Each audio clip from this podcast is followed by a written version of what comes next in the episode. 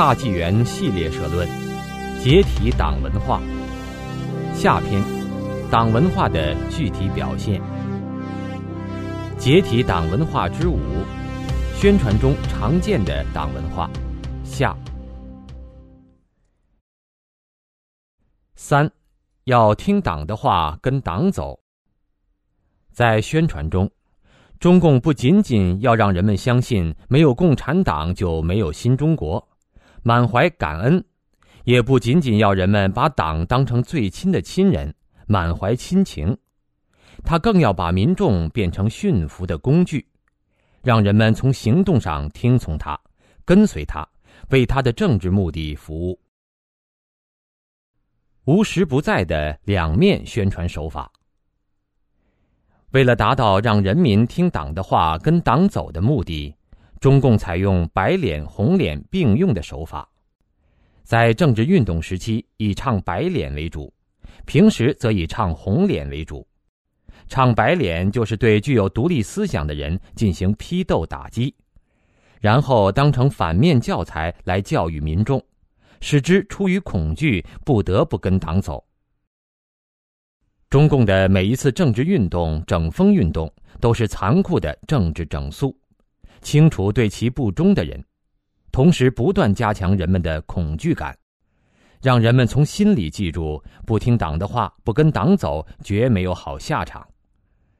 在中共的定义里，只有听党的话、跟党保持一致的人，才属于人民，属于党团结的大多数，否则就属于被批判的落后分子。甚至属于被打击的一小撮。中共近二十几年来批判的所谓资产阶级自由化，也是因为不能容忍人们的独立思想和自由选择，因为那样势必出现不听党的话、不跟党走的可能。另一方面，中共也擅长红脸，搞正面宣传，这种以听党的话、跟党走为主线的宣传是无所不在的。其中包括对党魁的吹捧，进行造神运动；对中共领导地位、政策方针和所谓成绩的吹捧，也包括党性教育、树典型、搞样板示范等。吹捧党魁就是为了造神，最根本目的是为了维护中共的统治，拉拢人们听党的话，跟党走。毛被吹捧为伟大的领袖。伟大的导师，伟大的统帅，伟大的舵手，一句顶一万句，句句是真理。人们当然就只有听话的份儿了。那时，人人一本红宝书，人人都要听毛主席的话，做毛主席的好战士。即使在毛犯了严重错误，直接导致了上世纪五十年代末六十年代初那一场人类历史上最大的饥荒之后。中共一九六二年的总结大会还大言不惭地说：“在困难的时候，我们应该更加依靠、更加相信党的领导、中央的领导、毛主席的领导，这样我们才更容易克服困难。”毛之后又有英明领袖华主席，然后是总设计师邓小平，连江都是继往开来的领路人。三个代表出来后，中宣部部长称。必须下大力气，使三个代表重要思想深入人心，成为广大干部群众的行动指南，成为我们各项工作的根本指针。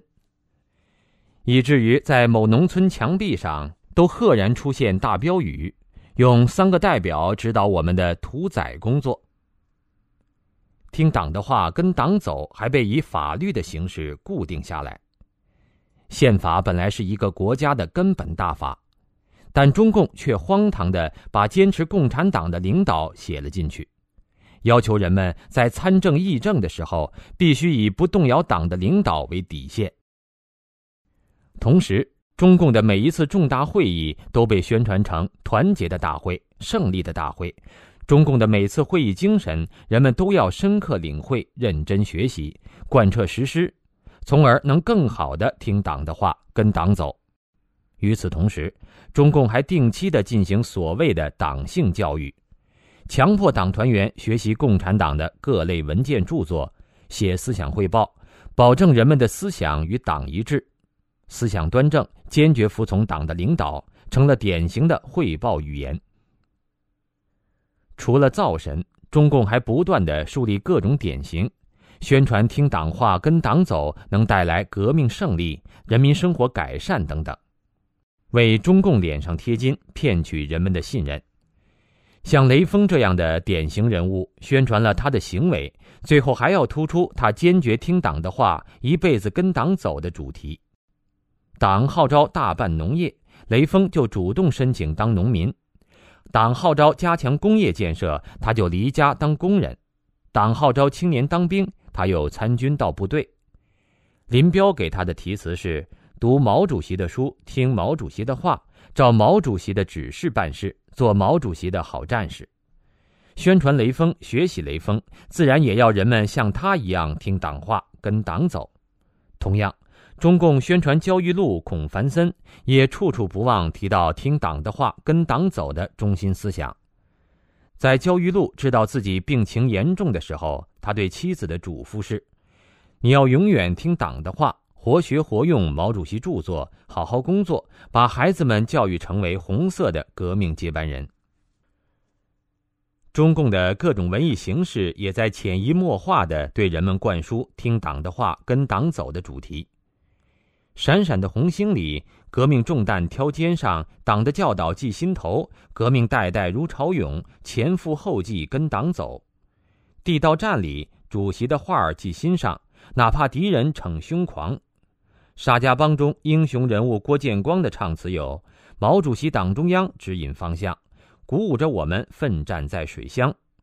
海港则有坚决听党的话，顽强挺进，听党的话，顽强挺进的话。有人可能认为，要听党的话、跟党走的宣传已是老黄历了。其实不然，不管是造神运动、政治学习，还是党性教育树典型，都仍然是今天现实生活中随处可见的现象。从三个代表到八荣八耻，从党员在血旗下的献身誓词，到军队官员、边防战士、工人、农民、学生、知识人士的政治表态。坚决拥护党的领导，服从党的命令等等，无不充斥着“听党的话，跟党走”这样的词汇。在互联网上搜索“坚持党的领导”，竟然有超过一千万个相关词条。以孔子为关键字搜索，也不过找到六百多万条而已。搜索“永远跟党走”，也可以找到三百多万个相关词条。中共六四开枪杀人后，一九八九年春夏之交发生的那场政治风波，使我更清醒地认识到，只有坚持听党的话，跟党走，这样的话充斥各种宣传，后来成为人们写思想汇报的范本。一九九九年，中共迫害法轮功，于是又搞起揭批、百万人签名等等政治表态活动。一个个对法轮功毫无了解的人，被中共树为宣传的典型。老劳模说什么：“我们这些人平均年龄六十岁以上，不信佛不信教，就跟党走。”战士写信给家里人表示，坚决拥护党中央的决定，与法轮功彻底决裂。诸如此类，都是中共政治宣传的一贯手法。到了现在。永远跟党走，还是中共的主题教育。通过所谓读书读报活动、革命题材影片展映月、聆听红色经典系列活动、大中学生三个代表学习宣传实践团活动、举办主题论坛等等，毒害下一代。二零零六年，中共建党八十五周年时，央视搞专题文艺晚会，永远跟您走。各地上至机关院校，下至街道乡村，纷纷仿效，类似演出大批出笼。在越来越多的人不再相信共产党的今天，中共仍然一厢情愿的处处宣传：什么时候坚持党的领导核心地位，党和人民的事业就顺利发展；什么时候削弱了党的核心领导地位，党和人民的事业就会遭受挫折的口号。而且还坚决表示，这是中国革命和建设的历史证明了的。中共对要听党的话、跟党走的欲求，已经到了走火入魔的地步。听党的话给人们带来了什么？经历了历次政治运动和灌输，现在的中国人似乎对中共有一种本能的恐惧，习惯于听党的话，跟党走。很多人还以跟共产党作对绝没有好下场来告诫别人。那么，听党的话，跟党走，到底给人们带来了什么呢？听党的话，剥夺了人们的独立思考权利，十几亿中国人变得只有一个党大脑，党说什么就是什么，党决定了什么就执行什么。独立思考精神是一个民族繁荣发展的重要条件。一个只会听党的话的民族，又能够走多远？问题的更可怕之处在于，中共不是一个通常意义的政党，中共是一个以斗争为乐、以战天斗地、整人杀人为乐的黑帮邪教集团。他根本不讲任何规则，没有任何道德底线，翻手为云，覆手为雨。在中共周期性的政治迫害面前。即使他自己最忠实的党徒也无法幸免。刘少奇是中共七大确立的党内第二号人物，在延安第一个提出毛泽东思想这一名词，是四十年代帮助毛泽东打垮政敌的重要助手。文革发动时的国家主席文革中被打成叛徒、内奸、公贼，惨遭迫害三年后悲惨的死去。死时已没有人形，蓬乱的白发有二尺长。一九五五年，中共授衔的所谓十大元帅，除朱德年事较高，一九四九年以后不太过问政事，因此在政治斗争中得以保全；还有罗荣桓死得早以外，其余八个都没有在政治斗争中幸免。彭德怀被打成反革命军事集团首领。文革发动以后，到一九七一年之间，遭到二百多次批判。死时在骨灰盒上写着“王川南”三个字。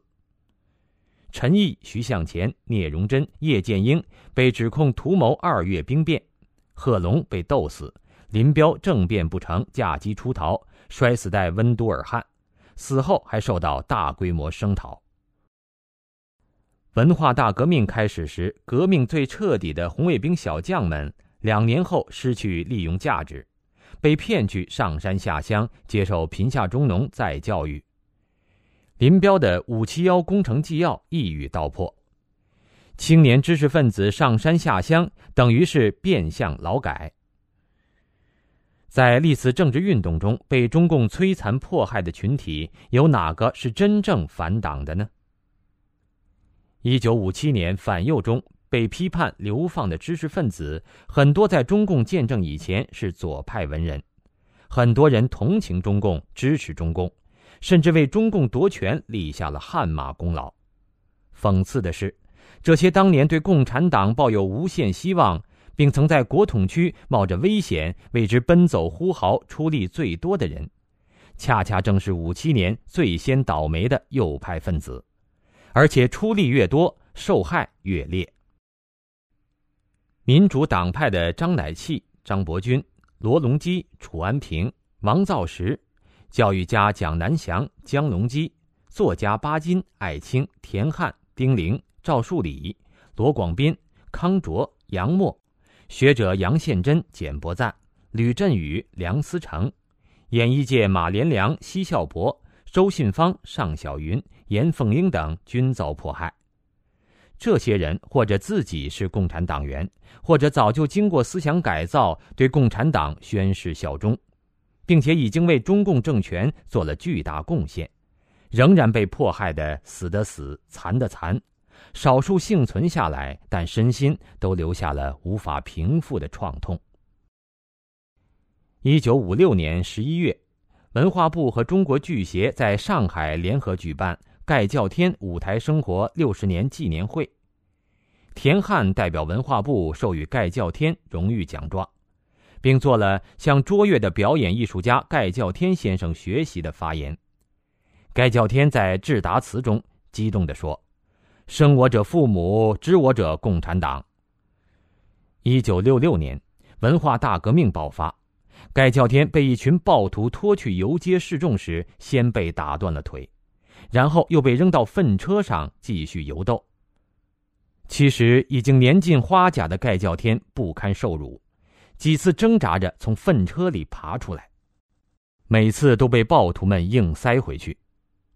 红遍大江南北的明武生就这样在光天化日之下被活活折磨死了。作家老舍服从政治，一直保持紧跟姿态。一九四九年以后，创作了从《龙须沟》《春华秋实》到《青年突击队》《红大院》和《一家代表》等一连串的剧本，为中共政权歌功颂德。一九六六年八月二十三日，身为文联主席的老舍被红卫兵揪斗，同时被斗的还有作家萧军、骆宾基、艺术家荀慧生等。他们全部被剃了阴阳头，又被挂上黑帮分子反动学术权威、牛鬼蛇神的牌子，头上被浇上墨汁。红卫兵勒令他们跪在焚烧戏服、文物、书籍的火堆周围，接受革命之火洗礼，同时用道具和铜头皮带抽打。老舍被市文联单独接回，但等待他的是另一轮毒打。老舍高喊自己热爱党、热爱社会主义，换来的却是更加疯狂的毒打。第二天，老舍在太平湖自沉。八九年的学生打出的口号是“反腐败、反官倒”，对当局是不折不扣的合作和政见的态度。学生与民众达成共识，坚持和平、理性、非暴力的原则。学生代表甚至手捧请愿书，在人民大会堂前长跪不起。五月二十三日，学生纠察队甚至在天安门广场把无损毛像的三君子扭送警局。十天后，中共军队血洗天安门。在共产党导演的这一出出人间闹剧中间，有两个片段意味十分深长。反右运动中。知识分子为求自保，拼命表现自己的积极革命，靠拢党。可是指标已经划定，再怎么表现也无济于事。五七年十月十一日，北京的青年团中央大会堂举行批斗青年作家的会，另一位作家上台做了一篇有力的批判发言。当他正迈步下台，大厅里响起掌声时，北京市文联秘书长突然大声宣布。同志们，不要为他鼓掌，不要被他的假象所骗，他他也被划为右派分子了。一九六七年八月五日，刘少奇遭批斗以后被押回办公室，他拿出《中华人民共和国宪法》抗议说：“我是中华人民共和国主席，你们怎样对待我个人，这无关紧要，但我要捍卫国家主席的尊严。谁罢免了我国家主席？”要审判，也要通过人民代表大会。你们这样做是在侮辱我们的国家。我个人也是一个公民，为什么不让我讲话？宪法保障每一个公民的人身权利不受侵犯，破坏宪法的人是要受到法律的严厉制裁的。可叹的是，刘少奇直到这时才想起来要维护宪法。中共在夺取政权后，搞了那么多运动。迫害死那么多人，作为中共二号人物的刘少奇难辞其咎。他听党的话，打击别人的时候不说要维护法律，自己被批斗了才想起宪法来。凡是听党的话跟党走的都没有好下场，这种情况有其必然性。第一，中共靠斗争起家，又靠斗争维持统治。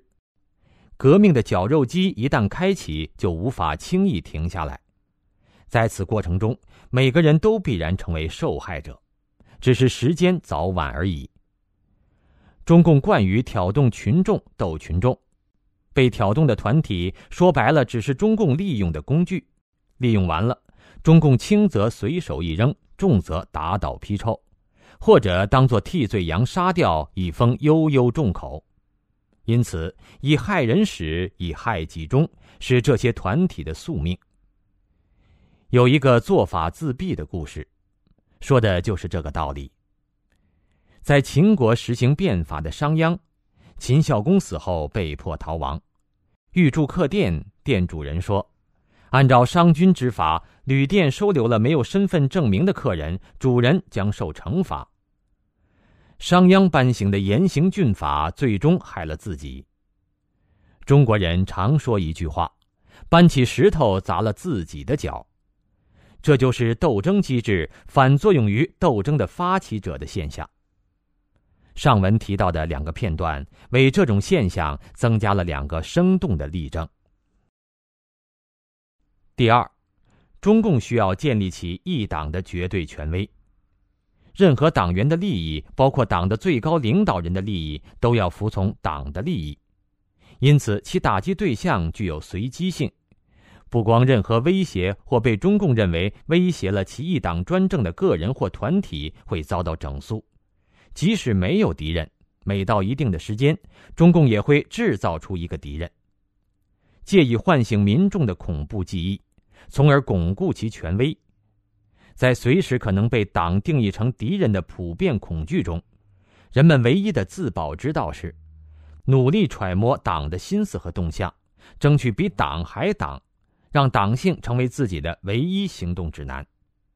我们都知道，人的肉体只是一具躯壳，人的真正生命在于人的精神和灵性。没有灵魂的肉体和动物无异。在努力和党保持一致的过程中，人们恰恰在扼杀自己的精神生命，在和真正的自我为敌。在这个意义上。那些在中共的权力斗争中存活到最后的胜利者，也一样是失败者，因为成功的是党性，而非他们自己的人性。他们真正的自己早已经死了。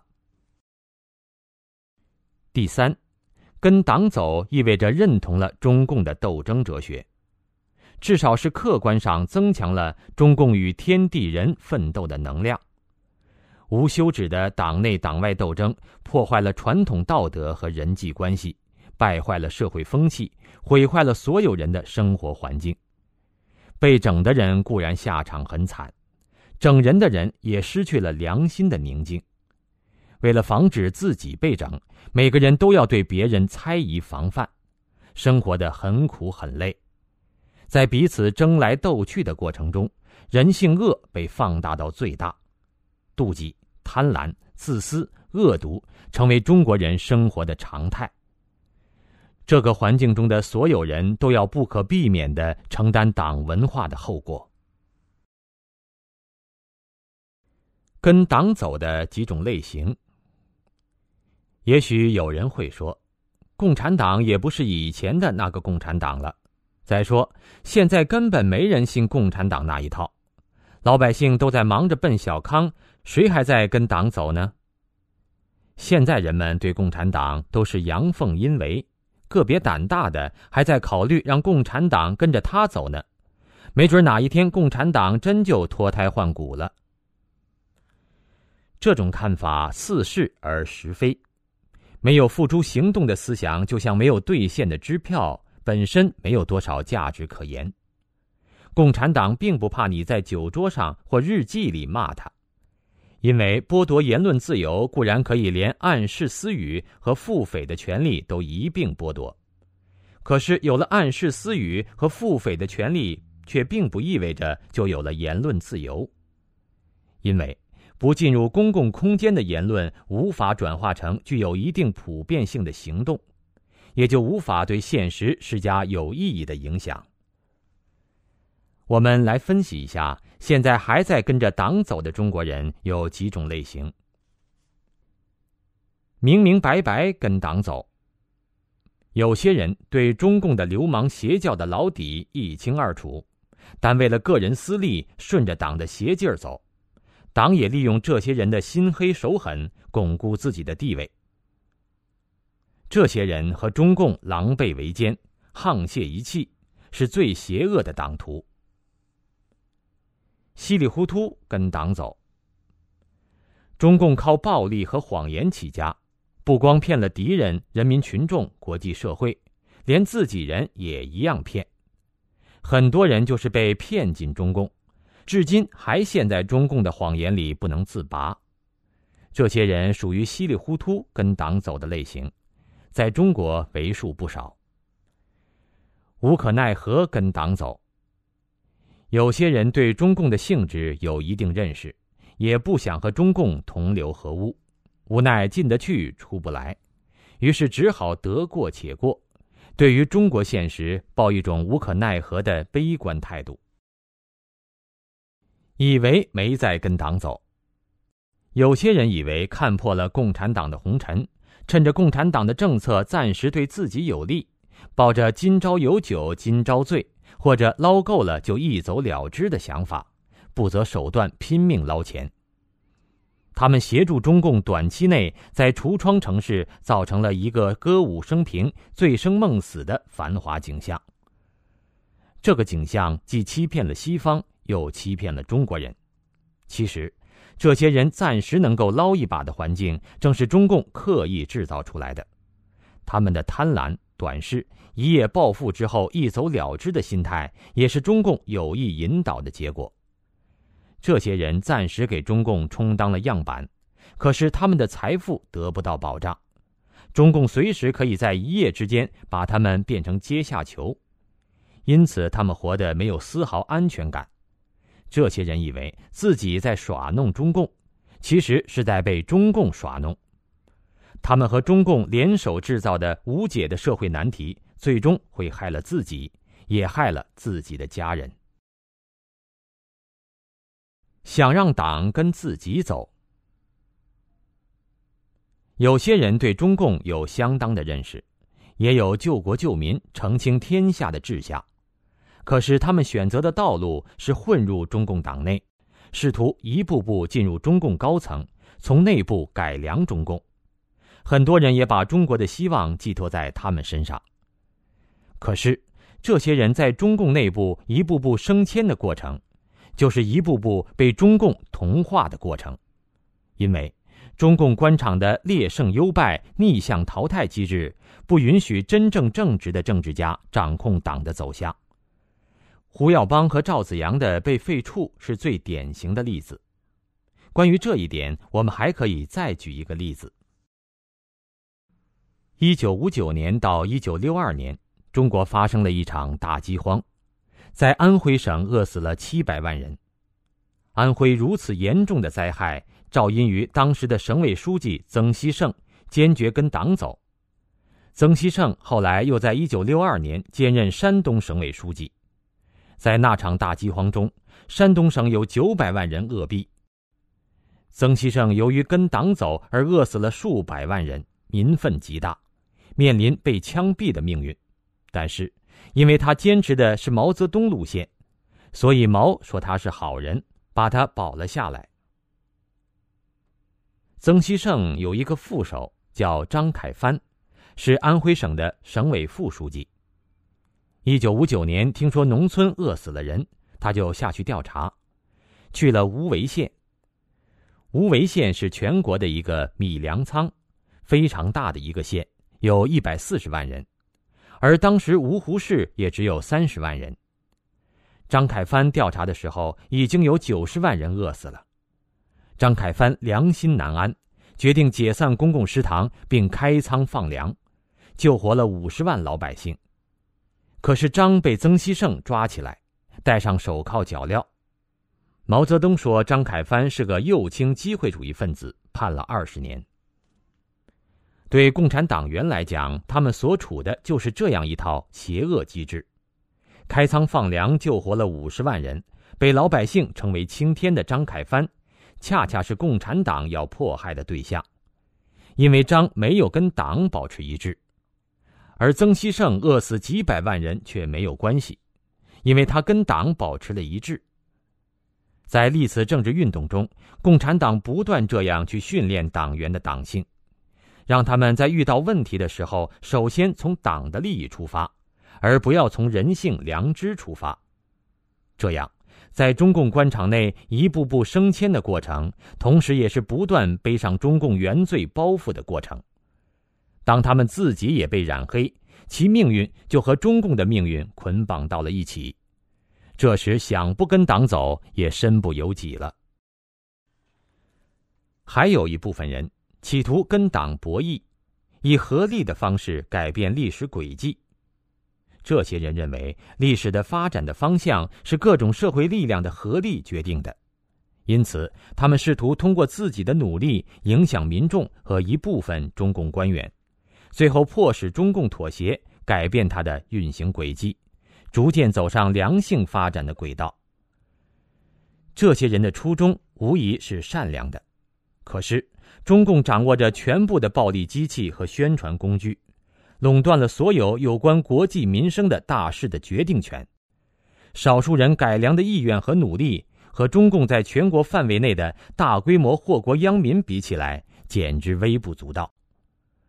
如果把现在的中共政权比作一列正在冲向悬崖的火车，车上的乘客能通过整顿车厢秩序、打扫车厢卫生来避免车毁人亡的结果吗？对于中国民众来说，如果不能扭转列车的方向，就只剩离开列车这一条路了。四，党叫干啥就干啥。一个正常人的行为是根据自己的判断而进行的，这种判断需要以准确的资讯和普世的道德准则作为基础。人之所以不同于机器，就在于人的自主行为和判断能力。但在中共的宣传里，却时时提倡党叫干啥就干啥，而且把这当成党性强、觉悟高、组织纪律性强的表现。在三四十年前的疯狂的年代里，很多人满怀激情的响应，愿做革命一块砖，东南西北任党搬，党叫干啥就干啥。干啥在中文里就包括了一切可能的行为，可能是正常的事情，也可能是谋财害命、杀人放火等等天理不容、绝不能干的事情。党叫干啥就干啥，一句话就取消了中国社会几千年来的天理要求和善恶标准，把最高的指挥权和裁判权全盘交给了中共。那时的人们不会想到，这是对中共的盲从和迷信，是一种荒唐与悲哀，反而有无上的光荣感。听信了党叫干啥就干啥的人们，不管是搞阶级斗争迫害自己的乡邻亲戚同事朋友，还是战天斗地破坏自然，或是检举告密，都一马当先，以充当中共的马前卒为荣。党指向哪里，打向哪里。至此，中共从宣传对中国人民的恩，没有共产党就没有新中国；对中国人民的情，爹亲娘亲不如党亲；要求人们听话，听党的话，跟党走；发展到了要求人们完全放弃自己的大脑，把自己的一切交给中共主宰，完全沦为中共手里的工具。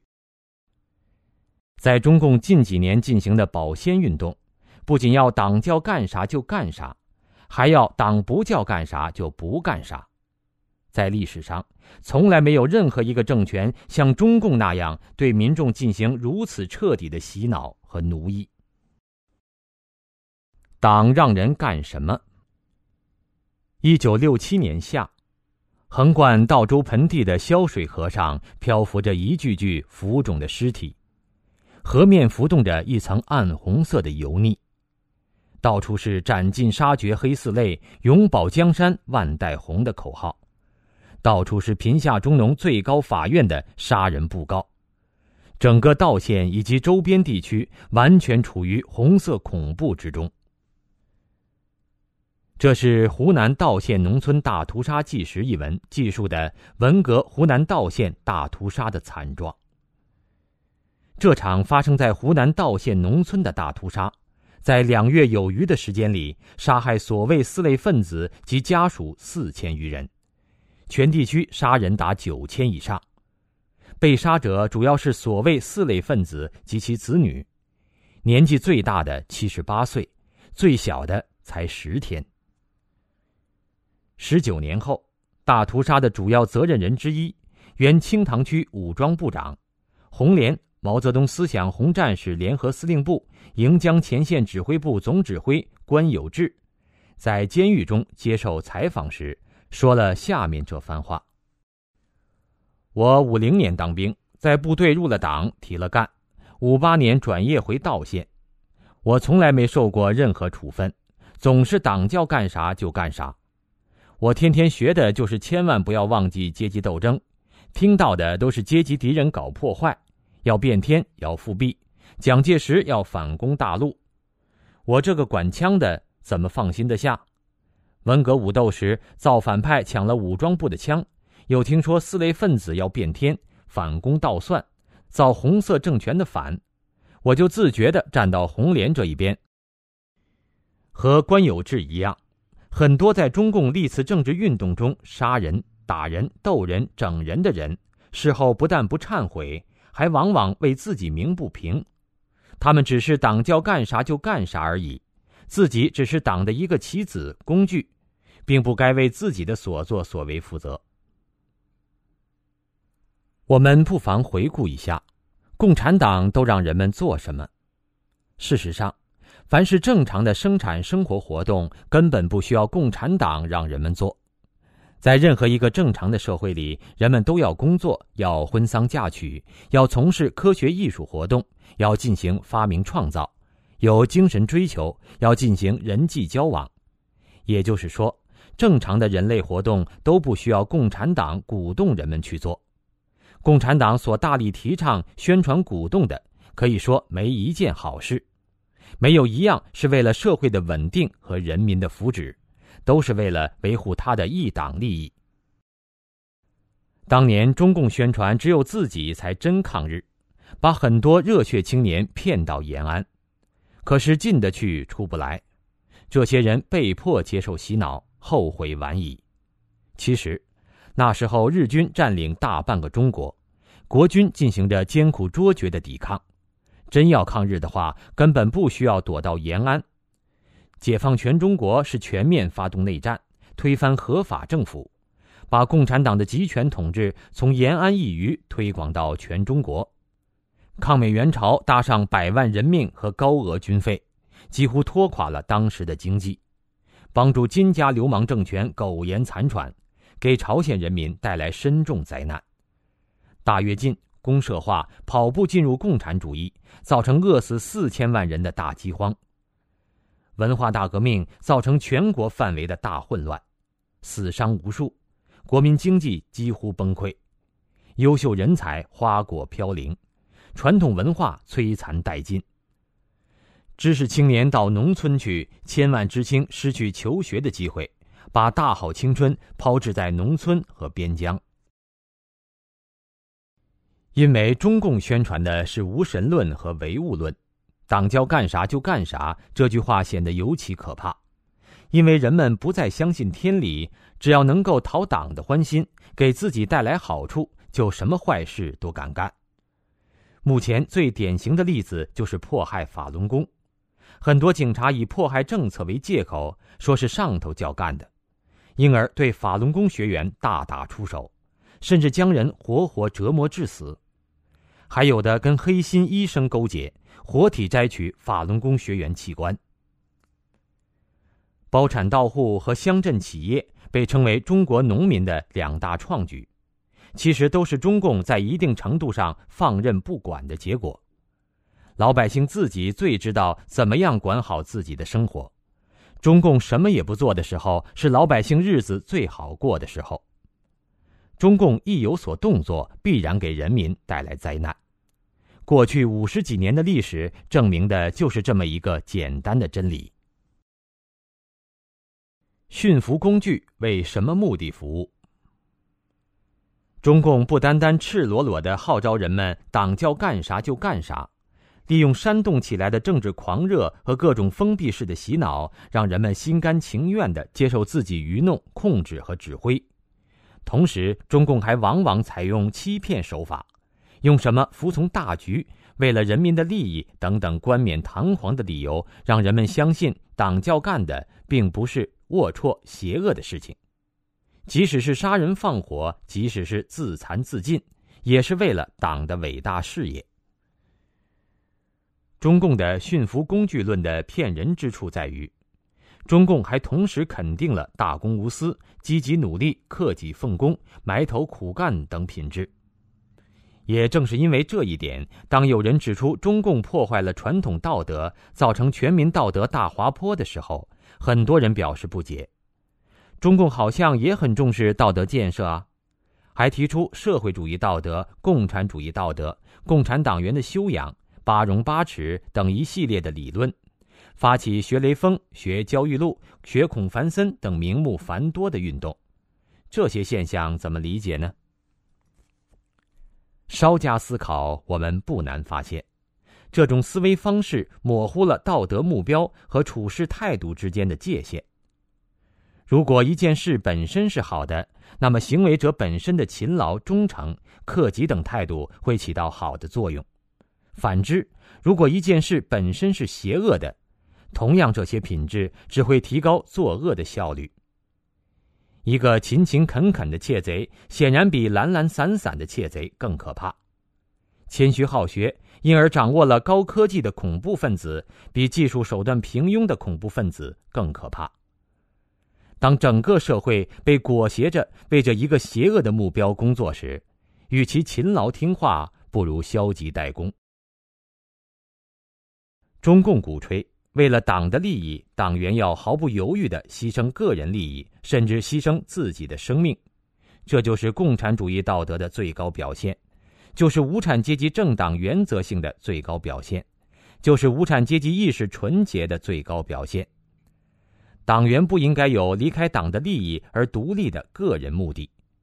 显而易见，中共提倡的道德、荣辱观等，只是在表面上与传统伦理有相似之处。骨子里是为维护中共的一党专制服务的。大家都很熟悉南辕北辙的故事。一个人要到楚国去，尽管他有能跑的马、充足的旅费、本领高强的车夫，可是如果他把方向搞错了，永远也不能到达楚国。而且在这种情况下，他的马越好，旅费越多，车夫驾车的本领越高。只能使他离开楚国越远。当人们听党的话，兢兢业业为党工作的时候，帮着中共去欺骗国人、迫害百姓的时候，为中共歌功颂德、涂脂抹粉的时候，难道不是在大力帮助中共把中国社会拖向万丈深渊吗？党叫干啥就干啥的现实表现。现在的中国人变得越来越注重现实，不再相信共产主义，更不愿意为主义或者信仰而付出。于是，中共开始侧重“党叫干啥就干啥”这个口号的另一个方面：“党不叫干啥就不干啥，党不叫干啥就不干啥，就是党不喜欢的都不能干。”老百姓最常听到的说法是：“这件事中央都定性了，不让干就别干了呗。”潜移默化中，中共画出了党让人干的界限：创业、赚钱、一夜致富、炒股、美食、小资生活、时尚、白领、精英、汽车、房产、娱乐、休闲、聊天激情视频、出轨、情色诱惑、物质享受放开，任你放纵欲望，吃喝玩乐、嫖赌抽，随便来。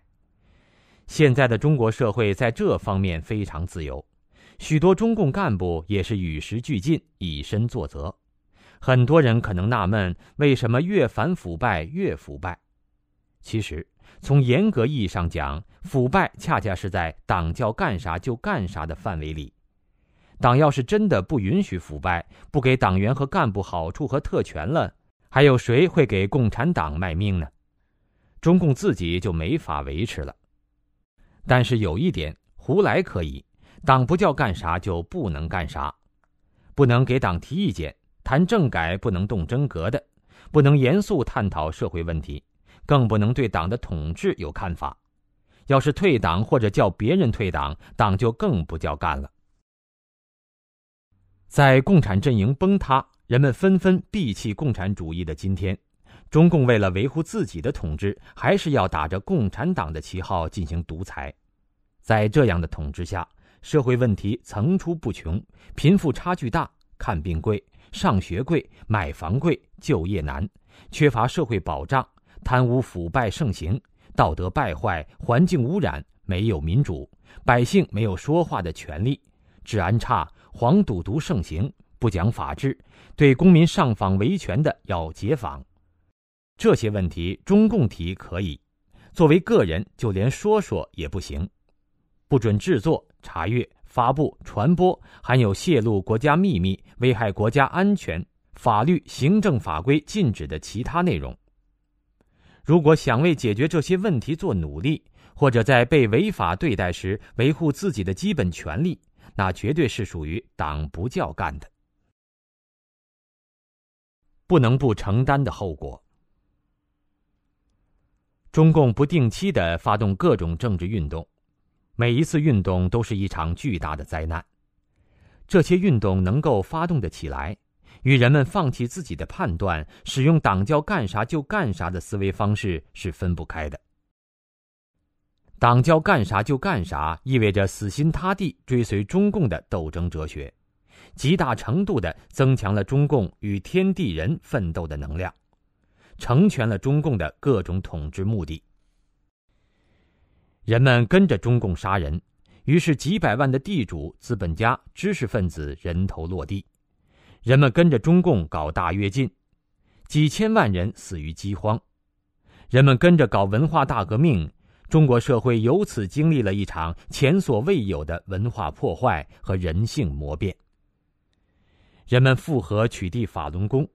于是，中华民族上演了一场有史以来最惨烈的信仰迫害。从地富及其子女可以斩草除根、挖心吃肉，张志新被割喉管，国家主席刘少奇在没有正式法律手续前就关押迫害致死，到法轮功学员被活体摘取器官，还需要多少教训来让人们从中共的党叫干啥就干啥的洗脑奴役中走出来，不再跟从中共作恶？在党叫干啥就干啥的奴役中，中国社会人人都是受害者。那些越是紧跟中共的人，受害越深。中共称呼贫困地区为“老少边穷”。老就是指中共曾经建立过的所谓农村革命根据地。中共能得到政权，很大程度上靠农民出人、出钱、出粮、出命。陈毅曾说：“淮海战役的胜利是人民群众用小车推出来的。”中共建政后，不但没有知恩图报，努力帮助当地农民变富裕，对农民乱收费却从来没有手软过。不但用户口制度把农民捆在土地上，现在还强征属于祖辈的土地，在高价出售给房地产商。目前的中国大部分贫困地区都曾经是革命老区，几十年过去了，可这些地方变得比中共建政以前还穷。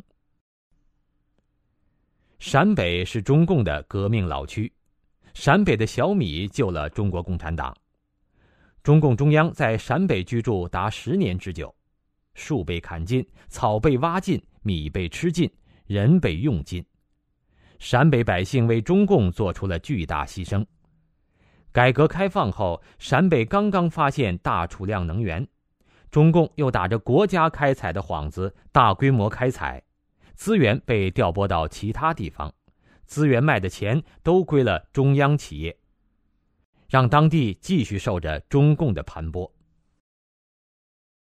中共自称是工人阶级的先锋队，夺权时利用工人搞工人运动、武装斗争；反右时让工人说话了，充当反右派的坚强后盾。文革时组织工宣队，让工人收拾武斗的烂摊子；镇压四五运动靠工人当工人纠察队。一九八九年的学生运动中，又拉拢工人，让工人置身事外，维护中共统治。中共建政以后，为了能够让工人跟党走，做斗争工具，可以为党劳动，曾经给过中国工人铁饭碗，福利保障和社会政治地位。然而，改革开放后，一部分人先富起来，指的是太子党官员、白领、骨干、精英。中共自己的官方研究机构披露，在金融、外贸、国土开发、大型工程、证券五大领域中，担任主要职务的基本上都是高干子弟。中国的亿万富翁九成以上是高干子女，其中有两千九百多名高干子女共拥有资产两万亿。而那些曾经党叫干啥就干啥，把汗水和青春都奉献给了党的工人们，原以为一辈子都可以捧着铁饭碗，却被党毫不留情的抛弃，还送了一个好听的名词——下岗。国有企业数千万工人失业。工人在丢掉工作的同时，也失去了单位提供的一切社会保障，包括住房、教育、医疗保健、退休金等等。不但如此，工人对下一代的希望也被无情的击破。大学的学费，工人家庭无法负担；就算是好不容易供到毕业，工人的子女没有靠山，也很难找到好工作。军队是中共的命脉。党指挥枪，党指到哪儿就打到哪儿。对于每个士兵和军官而言，党叫干啥就干啥，简直是天经地义的事情。中共军队的退伍军人条例和待遇规定，都是由中共中央军委总政治部以政策条文发布，随时可以变。一无国家法律明文规定的保障，二无统管全国退伍军人的部门或机构。中共用完后撒手扔回社会，士兵退伍从哪里来回哪里去，基本上没有后续的福利待遇。伤残军人更是无依无靠，找党中央去上访也无济于事。给北京的申诉信被上级转发下来以后，地方官员不屑一顾地说是一堆废纸，告到联合国也没用。参加过抗美援朝的老兵们。除了能待在部队的，当了烈士的，家中亲人的生活，中共基本不管。伤残活下来的大多回到了农村，日子都过得穷困潦倒，晚景孤苦凄凉。当过俘虏后归国的，二三十年不能抬头做人。对越作战中，当年的孤胆英雄、一等功臣，现在已经无人问津。死去的士兵和基层军官抚恤金八百元到一千元不等，一次了账，家属日后生活不闻不问。云南麻栗坡烈士陵园埋葬着九百五十七位老山作战牺牲的士兵，其中三百多位的家属二十多年从未来过，大部分是因没有路费而不能前来，有些家属来到陵园竟没有路费回家。党叫干啥就干啥，在今天的一个表现是追逐财富，因为中共希望人们追求物质利益而放弃其他的权益，而且共产党也一改以前的消灭剥削阶级的政策，连资本家都允许入党了。在平均身价达二十二亿的中国顶级富豪中，党员比例高达百分之四十八点五，近半数顶级富豪为中共党员。然而，在做了党的经济工具、为党忠心效劳之后，一旦分赃不均或者某处关节没有打点好，就立即面临牢狱之灾。穆其中、杨斌、周正义、李经纬、张海等等纷纷锒铛入狱，中国富豪榜成为中国囚犯榜。利用共产党富起来的人，纷纷把子女财产转移到海外。因为教训已经太多了，三十年河东，三十年河西。当年曾经拥护共产党的资本家们被搞得倾家荡产、家破人亡，就是明证。上面谈到的是卸磨杀驴的部分，到了关键时刻，中共为了保护自己，连能用的工具都可以牺牲掉。文革结束时，在全国军管干部中有十七人，警察七百九十三人。共八百一十人被拉到云南秘密枪决，为蒙骗家属给一张因公殉职的通知单，以隐瞒内幕、杀人灭口。当时的北京公安局局长刘传新，则在追查开始之前就畏罪自杀了。无独有偶，江泽民也曾经通过美国的亲信试探法轮功口风，提出可以像文革一样枪毙一些打死法轮功学员的恶警来偿命，换取法轮功不起诉，还说可以比文革处理的更严厉些，可以死多少法轮功学员就枪毙多少警察。在每次重大的历史关头，中共都表现出弃善从恶的行为特征。然而，中共行恶必然假手党员个体，中共垮台以后，为罪行承担后果的也必然是党员个体。就像当年纳粹德国战败，纽伦堡审判的对象是纳粹党徒一样。也就是说。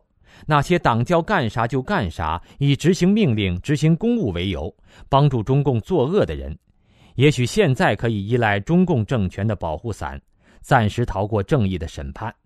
可是中共垮台以后，每个人都将面对法律的制裁和正义的审判，那时就再也没有中共的保护伞可以依赖了。不仅如此，人间的法庭之上还有天理的法庭。善有善报，恶有恶报，是不以人的意志为转移的自然规律。在中国的传统文化里，道家讲福祸无门，为人自招；佛家讲因果关系，善恶之报如影随形。人做了什么，自己都得去承受后果。老百姓说：“善有善报，恶有恶报，不是不报，时候未到。”古今中外善恶有报的例子多得数不胜数。从历史来看，那些做了中共工具的人，不管当时如何风光，下场都是很凄凉的。这又何尝不是天理报应的体现？人性中善恶同在，面对大的选择，心里常会有善恶交战；而在共产党员身上，情形要更复杂一些。因为党员都有党性和人性的双重人格，听党的话跟党走，党叫干啥就干啥，号召的是压抑、灭杀人性，为了中共的独裁利益而行恶。在共产党恶贯满盈、迅速走向覆亡的今天，固执的听党的话跟党走，党叫干啥就干啥，其实是对自己最不负责任的表现。守住人性中善良的一面。让正念而不是党来主宰自己的行为，退出中共，洗清自己身上的党文化印痕，才能为自己选择一个光明的未来。刚才您收听的是大纪元系列社论《解体党文化》，由陈刚为您播报，感谢您的收听，下次节目再见。